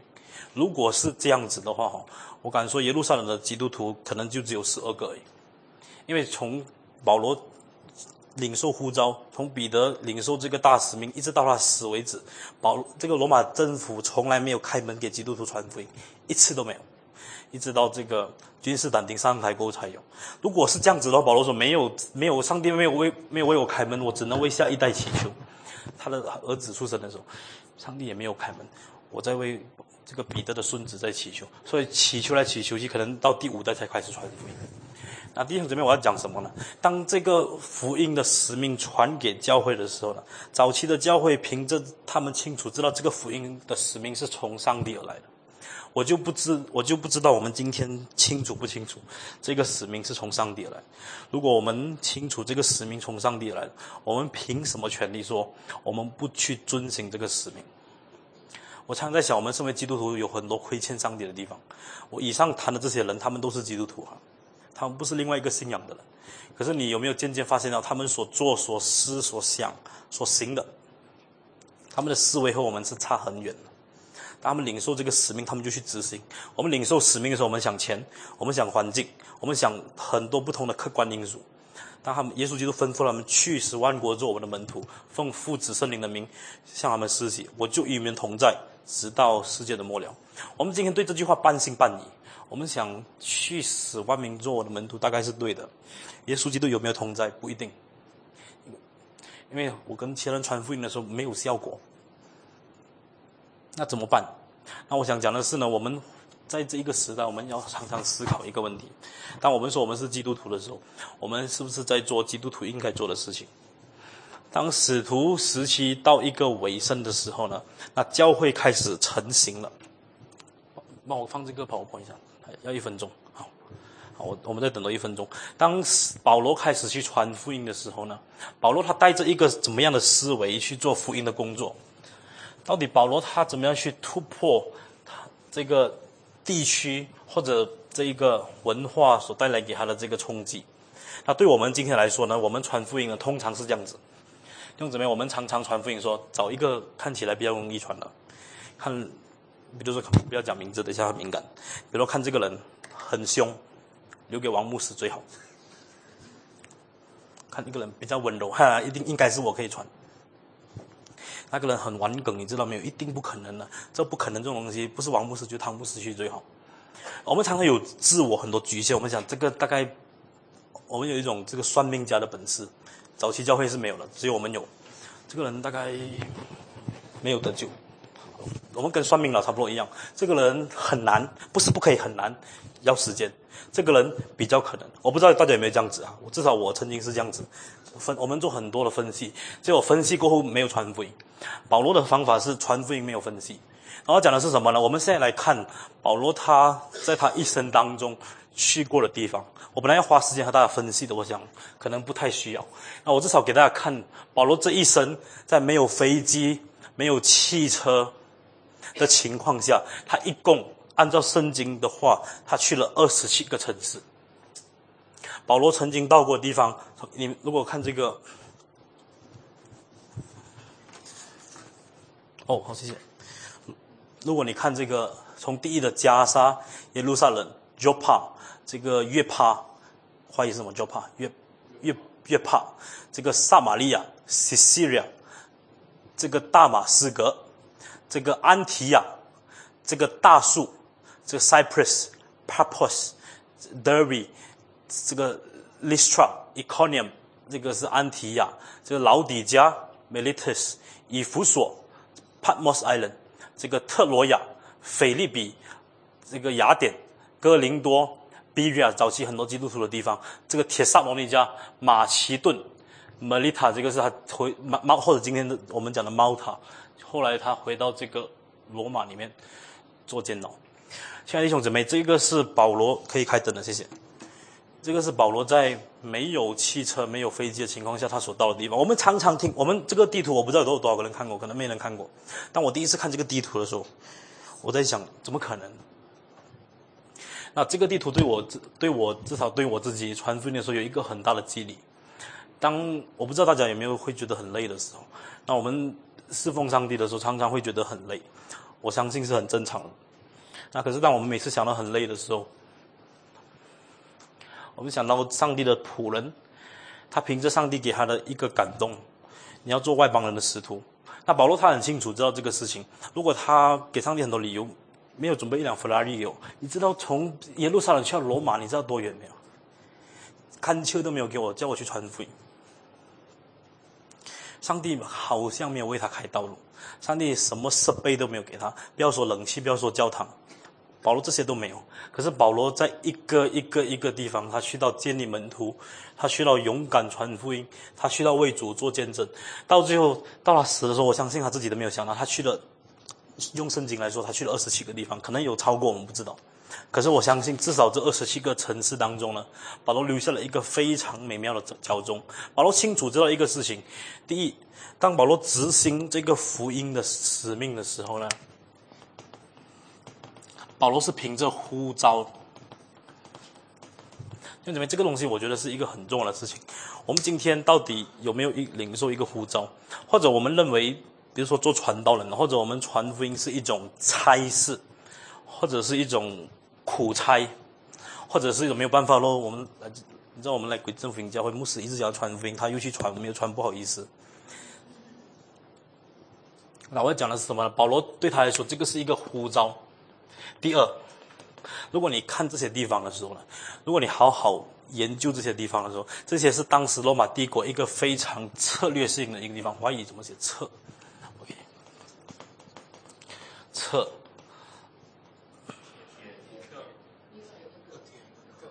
嗯，谢谢你，是不是这样？OK，OK，就这样子对。那保罗是用一个叫做 strategy，那这个策略的一个反义词就是游击战。那我为什么要讲游击战？我们今天传福音的时候是这样子，哎呀，今天碰巧。我们平时也没有为同事还是朋友祷告，今天看到这个人就跟他传福音，传福音，然后结果如果传福音那个人不信主的时候，你说你看上帝就是不要给那个人信主，这么玩梗。可是我们平时也没有为他祷告，我们也没有好好想要怎么样使他看到我们的坚贞，为他祷告，然后跟他传福音。我们就说跟他传福音一次不信主玩梗，看到第二个更加玩梗，所以我们就每次我们叫打游击战。没没有人信主的时候，我们就说上帝在给我活在这么苦的时代，传福音没有人信主。那让我告诉你，保罗他传福音的时候是他带着一个策略的。他的策略是什么？如果我们好好看的时候呢，在这些所有的地方，无论是安提亚，无论是大树，无论是这个 Econium 这个 Listra 老底加，特罗亚，菲利比，马其顿，铁萨罗尼加，雅典，格林多，等等这些地方，都是当时非常非常重的一个据点。那我要讲的是什么？保罗他去到这一些地方的时候，他清楚知道一个事情：上帝引导他第一呼召。第二，他是带着策略的。保罗不是打游击战的，去到那里传福音，哦，全部都太完梗，他就走了。保罗清楚知道他在那里有这个感动，有同工，有呼召，在那里开始建立一个聚会的地方，然后就成为教会了。我亲爱的弟兄姊妹。当这一些使徒在这些教会开始成型的时候呢，他们就往下一个地方去的时候了。另外一个地方，他们怎么照顾呢？那个时候呢，是透过书信的。所以今天也看见有《铁上罗尼迦书》《格林多书》等等等等不同的书。那除了这个派书信以外呢，还有派童工去这个牧养这个教会。那我要讲的是什么呢？保罗是凭着呼召，保罗是凭着这个策略，在保罗的这个福音工作里面呢，还有一个我们看见非常清楚的，除了这个呼召。除了策略以外，保罗是凭着上帝给他的这个能力，来去宣讲上帝的福音。你看见保罗在使徒行传也好，在许多的这个地方，他说：“我凭着上帝给我成为使徒的职分，我凭着上帝给我传福音的能力，我凭着上帝呼召我成为外邦人的使徒。”保罗清楚知道一个事情，他虽然是从这个法利赛人背景出来，他传福音应该是很有能力的，因为他本来就是知道人过去的这些软弱，如今在基督里面已经成圣了。那可是问题是保罗都不靠这一些，保罗如果靠这一些，他一定能够了，他就站讲台，每天讲他的见证就好了。保罗清楚知道，除了讲见证以外，保罗是靠着上帝给他的能力。当保罗宣讲上帝话语的时候呢，没有一句是不带有能力的。我亲爱的弟兄姊妹，我想讲的是什么呢？我们今天传福音的时候，我们有没有想到这三个事情？呼召，我们知不知道基督徒的呼召是要为上帝做见证？我们传福音的时候，我们有没有好好为我们的福音对象祷告？我们有没有好好把这个福音带给他？我们有没有好好想办法把他带到聚会里面认识上帝？我们有没有好好把圣经的真理来告诉那个人？第三，我们有没有带着上帝给我们能力？在上帝话语和上帝圣灵里面所应许的能力，把这个福音传给对方。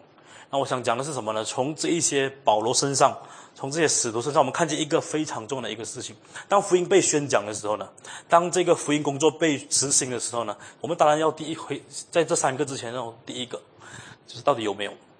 如果没有的话，连这三个都不必谈。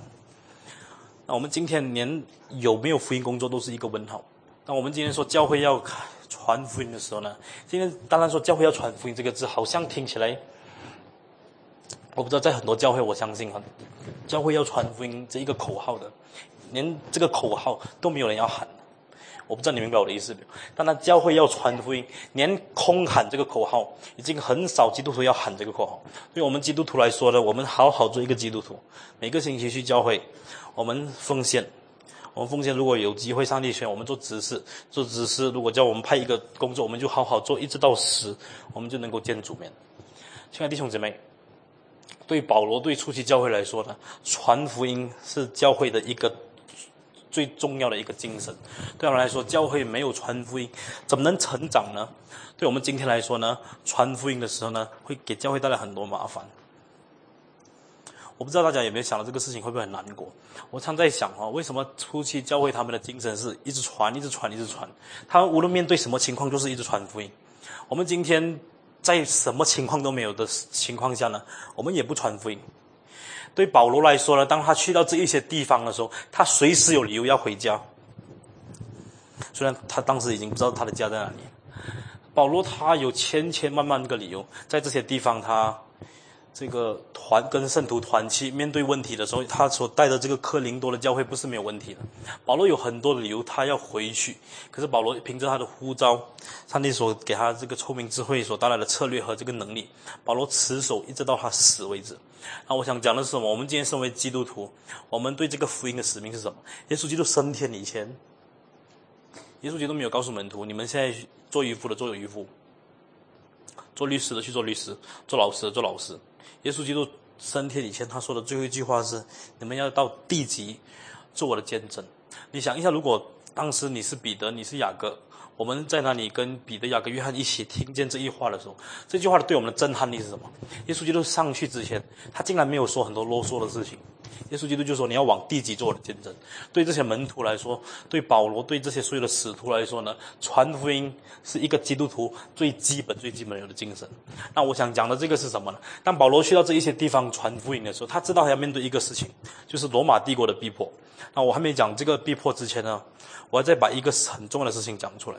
当保罗去到每一个地方，他探访或者他开始这些聚会的时候呢，本来要面对一个很重要、很重要的问题，就是犹太人。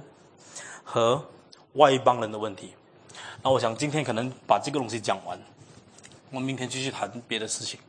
那从犹太人和这个外邦人的关系来说，是一个一直到今天教会理不清的一个事情。对犹太人来说，弟兄姊妹，第一，犹太人是亚伯拉罕的子孙，所以他们是亚伯拉罕的血脉或者子孙。第二，犹太人或者这个以色列人是上帝的子民。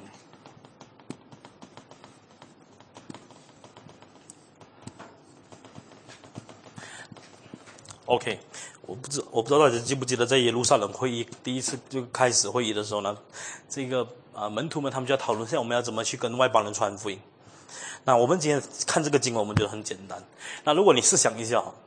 或者我这样子说，在这个我们这这几年有这个马来西亚有一个一直在这个很争议的这个 Project IC，我不知道大家知道没有？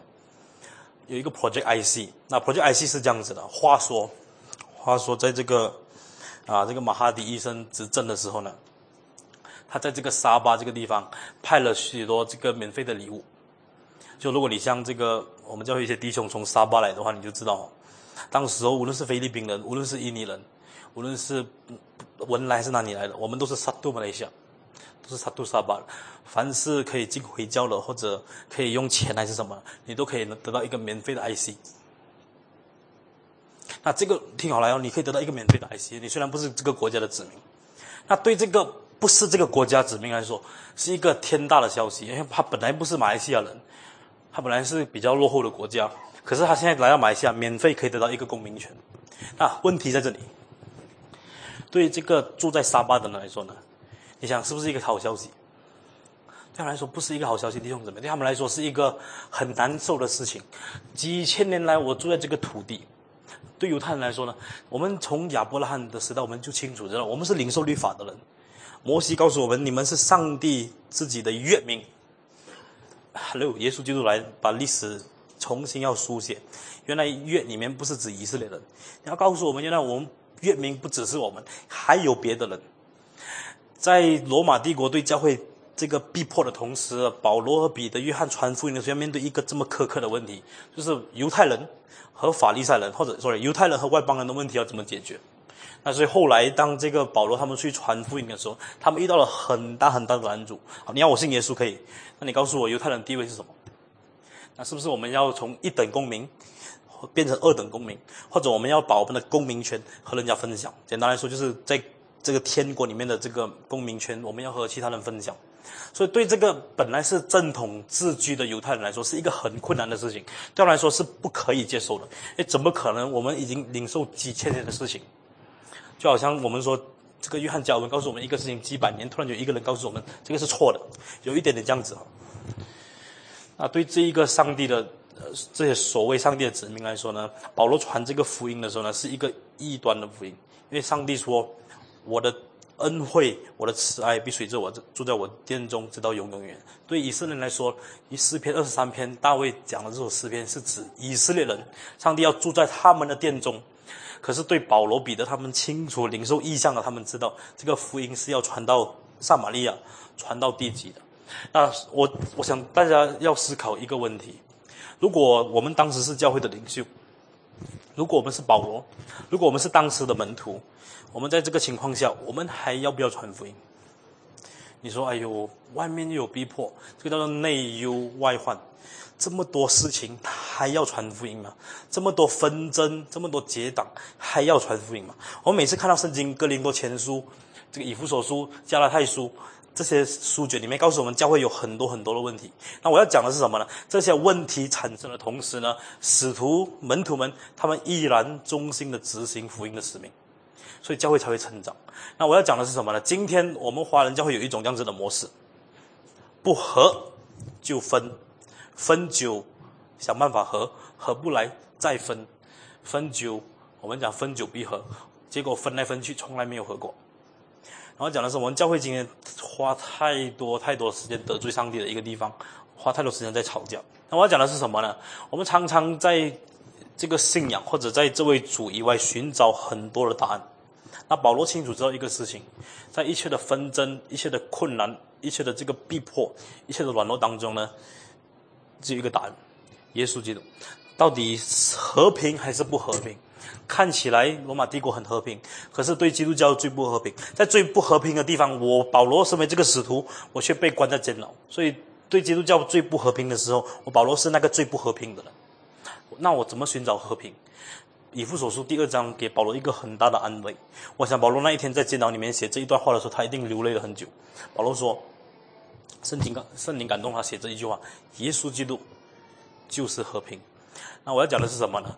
我们可以在世上寻找很多的答案。我们在这个做基督徒要寻找很多这个方法论，我们要寻找怎么传福音，我们要寻找这个寻找那一个。保罗的这个书信，保罗见证告诉我们，他只在主里寻找答案。当保罗忠心的去执行这个福音使命的时候，他让我们看见一个早期基督教有一个很重要的一个记号：不管发生什么事情，福音使命是排第一的；不管教会有多少的纷争，福音工作从来没有停止；不管教会有许多不同的施工，福音的工作是排在第一；不管有许多的人事纷争、结党、假基督、逼迫，我还可以去到二十七个地方。我想讲的是什么，亲爱的弟兄姊妹？今天我们成为一个基督徒的时候，我们说我们要学习这个早期教会历史。早期教会历史给基督徒带来一个最大的震撼是什么？那个震撼就是呢，这个福音使命是排在第一的。当耶稣基督在使徒行传第一章第八节，他把这个大使命颁布下来的时候呢，门徒他们可能有一种很一种一种的想法，说怎么能传福音？不可能。我们现在有回教法，怎么传福音？我们现在不能跟回教徒传福音，有很多的限制，还有煽动法，这个煽动法令怎么传福音？那门徒可能会开始讲很多的这个困难，所以他们就在耶路撒冷停下来，有点类似我们今天这样子都不传福音。到最后呢，当圣灵充满他们，他们想起耶稣基督跟他们大使命，也看见有一个榜样的时候呢，就是斯蒂凡，他们就勇敢去为主宣导。弟兄姊妹，我们今天使命我们有，呼召我们有，榜样我们也很多。从教会一开始到两千年，有这么多的榜样。对保罗使徒他们来说，他们的榜样我不知道有多少个，可能对保罗来说只有一个，就是耶稣；对彼得来说也只有一个。教会已经过了两千年，亲爱的弟兄姊妹，我们等那个榜样还等到什么时候？教会已经过了两千年，我们等待传福音的机会还要等到什么时候？当保罗他去执行这个福音使命的时候，他会面对困难。我其实我一个事情很感谢主，当保罗面对这个福音使命的时候呢，他有很多的困难他要克服的。如果保罗当时候没有困难的话呢，你就很你就很你就会常常听见今天很多牧师说，我们今天传福音的人一定没有困难。就好像保罗这样子传福音去到二十七个城市，从来没有拦阻。可是使徒行传从一开始一直到结束，都讲保罗有许许多多次的拦阻。那我要讲的是什么呢？圣经其实有一个信息在告诉我们，然后这个信息是我们从来不要听。我们想听，我们身为基督徒，我们不要生气。我讲有情绪管理，我们讲管理我们钱财，我们青春要怎么使用？我们想这，我们想圣经应该有告诉我们很多这方面的知识，要怎么存钱，怎么养育孩子，这东西都很重要。可圣经有一个很大的信息在新约里面告诉我们，福音使命是排在第一的。使徒他们从来没有忘记这个事情。我在想，我们今天怎么可以忘记这个事情？我们常常说我们要做很多的事情，结果福音使命是放在最后的。那今天我们从今天的第一堂信息，我要讲的是，当这个福音使命执行的时候呢，教会忠心的执行这个福音使命的时候呢，逼迫是不会停止的。所以我今天我真的不知道，当灵恩派说信耶稣可以丰盛的时候，叫他们回去看第一世纪发生的事情，信耶稣传福音。从来没有不面对困难可是当这些人是好好的去执行这个福音使命的时候，我们看两千年以来最忠心执行这个福音使命的，竟然是面对最逼迫的这个时代。对这个逼迫基督教的人来说，他们知道一个事情：基督徒是非常良善的。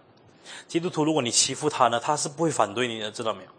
对于基督徒来说，特别是我们明会谈到这个逼迫，对这个罗马帝国来说，我把基督徒抓出来当做这个代罪的羔羊最好了。为什么呢？基督徒他是不会讲报仇的，他是讲爱仇敌的。当你要抓他出来的时候，他不能反对你，因为他仇恨你，他的上帝会生气他，所以他不能，他一定要爱他的仇敌。对这些基督徒来说，我们抓他出来逼迫的时候，他只能说感谢主主，他不会咒诅我们的。对这些基督徒来说，我们对他怎么样，他就是很好的顺服。他们是好像一个善良的驯羊。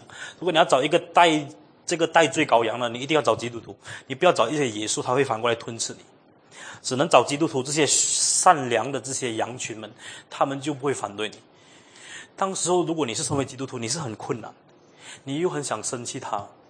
又不能生气他，耶稣基督说要爱一点仇敌，你又要讨厌他，可是你说要要坚守你的信仰，你很想放弃这个信仰，因为会明明天会被被抓去这个斗兽场里面被吃掉，可是你又不能，你知道这个信仰要要坚守，所以做基督徒当时来说是很艰难的一个事情。我现在要问的问题是，为什么今天做基督徒这么舒服？我今天下午当我想到我要讲这一句话的时候，我流泪了很久。我在想，为什么今天做记录这么舒服了？为什么？那个舒服不是因为环境舒服，因为我们自己自我感觉舒服。我们常常面对可以为主做见证的时候，我们妥协了。我们要舒服。我们常常能够做见证的时候呢，我们放弃了，因为我们选择一个和平的道路。我们常常能够站出来为真理说话的时候，我们就不说话。我们相信，我们能有智慧能够逃离这一些。我亲爱的弟兄姊妹。这些讨厌基督徒的人，他们知道耶基督徒有一个很好的见证，而这个见证对他们来说是很好。基督徒是是爱仇敌的，基督徒是在这个真理上他们是不会妥协的。基督徒他们在这个面对仇敌的时候，他们是爱这个仇敌的。但我明天再继续会讲到基督徒在早期教会他们有怎么样的见证的时候，我们就会惊叹一个事情：到底这些基督徒是不是人？到底这些基督徒是不是基督徒，或者我们是不是基督徒？当我们思考这些东西的时候，我希望大家今天回去的时候，好好，为我们接下来要听的事情，我们来祷告。当保罗在使徒行传他走遍这些地方的时候，保罗有一个这样子的这个想法。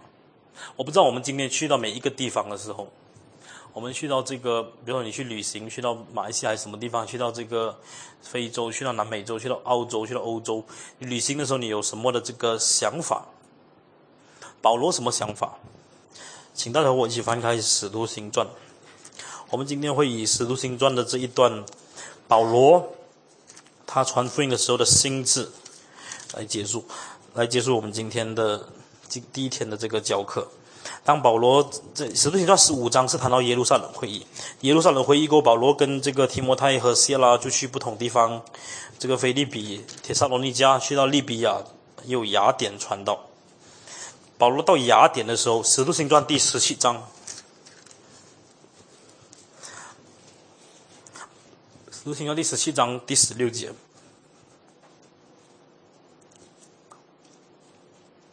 使徒行传》十七章十六节，保罗在雅典等候他们的时候，保罗看见满城都是偶像，就心里着急。我再念一次，保罗在雅典。等候他们的时候，看见满城都是偶像，就心里着急。那我暂时读到这里。保罗的这一个经文呢，当然我们读的时候，如果再反复思考，你发现保罗有一个异于常人的一个思维。我们平时去到一个地方，我不知道如果你去一个地方有很多偶像的，我我们什么感想？说主啊主啊赦免这些人，主啊这些人在地狱里面他们怎么样跟你呐喊？主啊主啊这些人在地狱里面他们怎么度过他们的日子？当保罗看见满城偶像的时候呢，保罗就心里着急。保罗就心里着急。我当我一直反复思考这一句话的时候呢，我发现保罗有一个非常特殊的一个思维，而这个思维不只是保罗有。看到每一个使徒、每一个早期教会的门徒，他们都有这个心智。看见满城偶像的时候，就欢喜快乐；看见满城偶像的时候，就快乐，因为自己得救，其他人不得救。看见满城偶像，使徒行传十七章十六节告诉我们，保罗心里感到焦急。我不晓得我们今天有没有这样子的心智。我想如果没有的话，起码从这里开始。当然，从保罗这个见证呢，保罗让我们看见一个非常特别的一个事情。保罗传福音的时候，他除了有一个区域性的这个思维，保罗不是停留在一个地方。保罗他除了领受这个呼召，他有这个能力在一个地方传福音，他也是走遍各地。他去到每一个地方的时候呢，保罗就开始想这个问题：这个地方需要福音，这个地方需要福音，这个地方需要福音，这个地方需要福音。所以你难怪会发现到，当教会要开始出去传福音的时候呢，传福音那个动力是什么？如果传福音的那个动力说，现在这个教会满座了，不够地方了，我们在另外一个地方再开，所以其他人可以去那边，这里就不用这么满。或者我们钱很多，今天的宣教金大概有一百万，怎么用啊？我们找两个宣教的地方，就派人过去，然后回来写一些报告。或者我们清楚知道那一个地方需要福音，像保罗这样子，当看见满城偶像，这些人都不信主的时候，心里感到焦急。保罗这里要告诉我们一个事情：基督徒不是一个地方性的一个思维，基督徒应该突破有一个区域性或者这个普世性的思维。当保罗去到每一个地方的时候呢，保罗不是凭着金钱，保罗不是凭凭着这个行政，没有人叫他去那边传福音，或者没有人说保罗你应该来这里，我们这里很需要你。保罗清楚上帝的呼召，刚才我写了三个，保罗有策略性的，保罗带着上帝的能力。第四个，保罗是有一个普世性的思维。对保罗来说，他到每一个地方的时候，为什么那个地方需要福音呢？因为他心里着急，他知道这一些人满城偶像都不相信耶稣基督。所以，亲爱的弟兄姊妹，当我们今天讲到这里的时候呢，我今天回去大家应该有很多东西可以思考：教会怎么成长？福音的内容是什么？当教会成长过后呢，面对这个苦难逼迫的时候，我们应该怎么面对？当我们今天教会传福音，身为基督徒，我们要做见证的时候，我们凭着什么？凭着我们的经验，凭着我们的才华，凭着我们三寸不烂之舌，凭着我们许多比其他人更好、更有钱、更有地位等等，保罗说都不是。保罗凭着上帝给他的呼召，保罗好好的计划、好好的策略，保罗凭着上帝给他能力，到最后，保罗有一个普世性的思维。保罗不是停留在一个地方。啊，今天我们回去的时候，我们好好想这个事情。我们明天来的时候，我会再继续谈到。在这个逼迫当中，到底发生什么事情？其实还没到逼迫，已经很感动了。我们我们常常想，这个教会历史应该是最逼迫的时候，哇，很感动。其实，在我们今天还没正式的讲逼迫以前，你就看到基督徒的心智对这个福音的奋斗呢，已经清楚到一个程度了。他们只能承认，我们教会只有一个使命。耶稣基督升天以前，马太福音二十八章二十节，十万名做我的门徒，奉父子圣灵的名给他们施洗，我就与你们同在，直到世界的末了。教会很清楚这个使命。今天教会的使命到底在哪里？今天教会有没有失去起初的爱心？有没有失去起初的使命？而身为基督徒的我们，我们今天对福音有没有相信？这福音本是上帝的大能。如果相信的话，为什么不传？还是我们其实也不相信福音本是上帝的大能？我们一起来祷告，感谢上帝主，我们在你赐给我们的这个信息当中，主我们有许多的这个反省。因为主你自己告诉我们，你自己是救恩的元帅。当我们生命带到这个绝望无助的时候，你就是一切问题的中心，你就是能够解决一切问题的答案。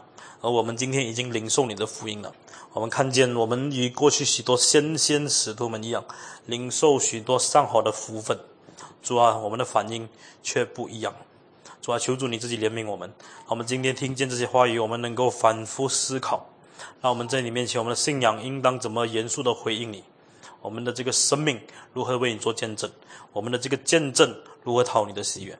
因为在我们身旁，我们看见有许多许多的人还没认识你。也正如保罗去到许多地方，看见满城偶像，不信他不信你的人，保罗却心里感到焦急。而主啊，我们却无动于衷。主啊，求你赦免我们。我们今天在许多的这个事情里面，我们去看见主你自己带给教会的是你自己的使命和呼召。也是给你教会有一个普世性的这个思维，让我们往普天下去为主你做见证，一直到你来的日子。求主你赐福我们在接下来的这个学习，还有四天，让保守我们在初期教会的这个奋斗，他们受逼迫，他们如何的这个回应，在交易上的挣扎。愿求主你自己看顾保守，让我们在这些学习当中，我们能够继续有这个火热的心来侍奉你。感谢上帝，奉靠耶稣基督圣名祈求，阿门。